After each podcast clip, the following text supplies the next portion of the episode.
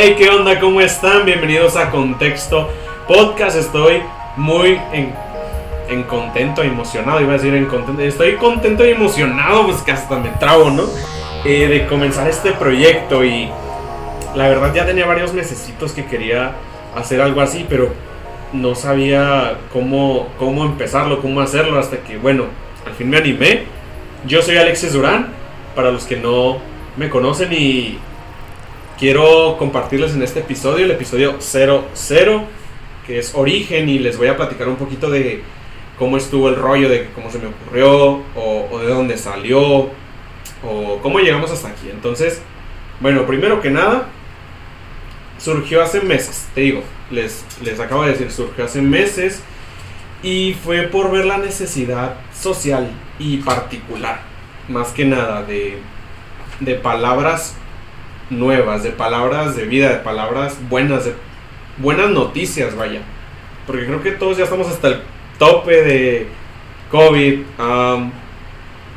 guerra, que hay mucho racismo, que hay, hay infinidad de cosas que no las ignoramos para nada, pero que a veces nosotros que necesitamos enfocarnos más en, en nuestras vidas que estar viendo a ver la vida de otro. Y eso nos va a ayudar a crecer.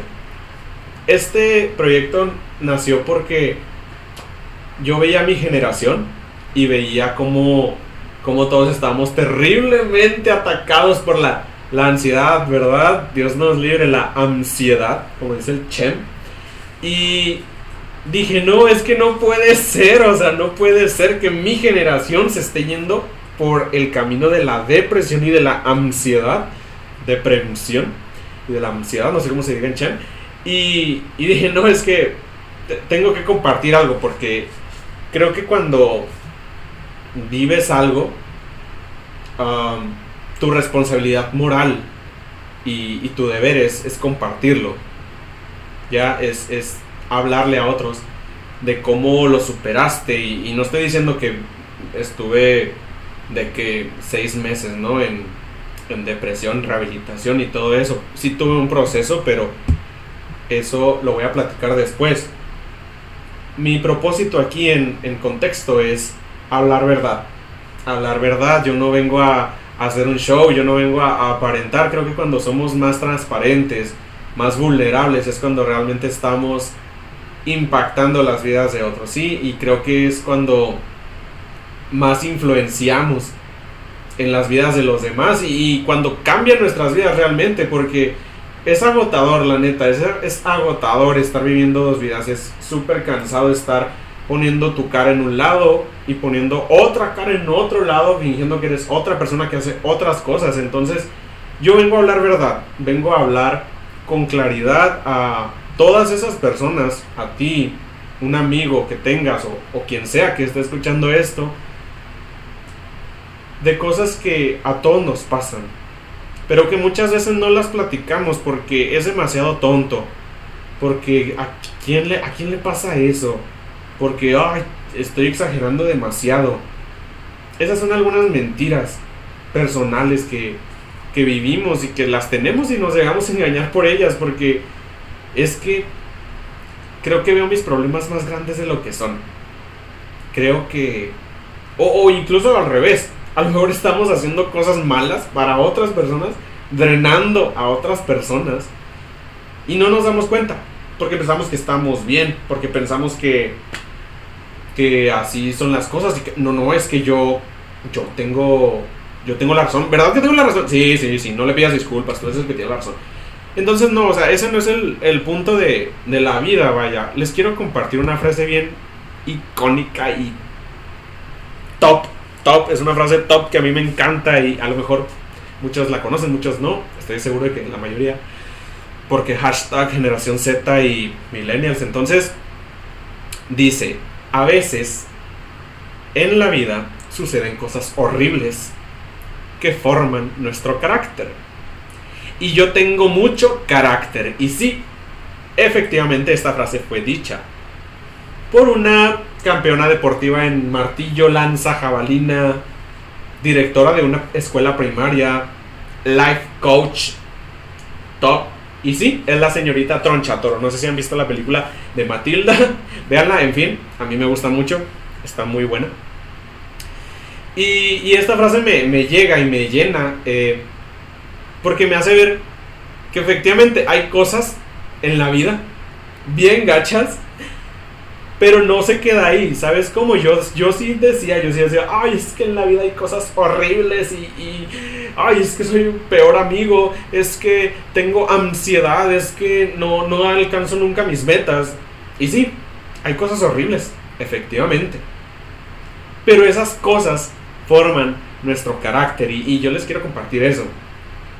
También hay cosas muy bonitas y, y también de eso vamos a hablar, pero ahorita estamos poniendo la cultura en este episodio, quiero aclarar que no lo sé todo, no lo he vivido todo, claro que no, solo, solo he vivido una vida normal que todos hemos vivido, con altas, con bajas, no tengo la vida de, de Oprah, super, una jefasa que no sé si han escuchado su historia o leído acerca de ella, pero es una mujer neta, es una jefa para ver de dónde vino, cómo se superó, cómo superó todas sus adversidades.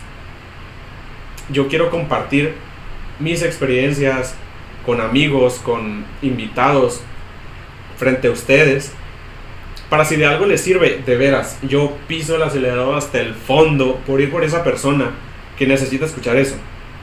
Eso es lo que yo quiero, esa es mi visión. Y a mí me gusta mucho soñar despierto. Me encanta, me encanta. Y es algo que a veces, eh, no sé, no lo comparto con nadie realmente. Un par de personas acaso, pero no, no mucho. Y, y me gusta mucho sentarme y, ponerme a pensar. O acostarme y ponerme a pensar. Y la otra vez estaba pensando eh, en mi generación. Y yo decía, yo veo una generación. Bueno, les voy a platicar lo que me imaginaba. Me imaginaba en un cuarto eh, muchas personas, eh, chicos, chicas, eh, jóvenes de, nuestras edades, alrededor 18, 20, 21, 22, 25, felices, contentos.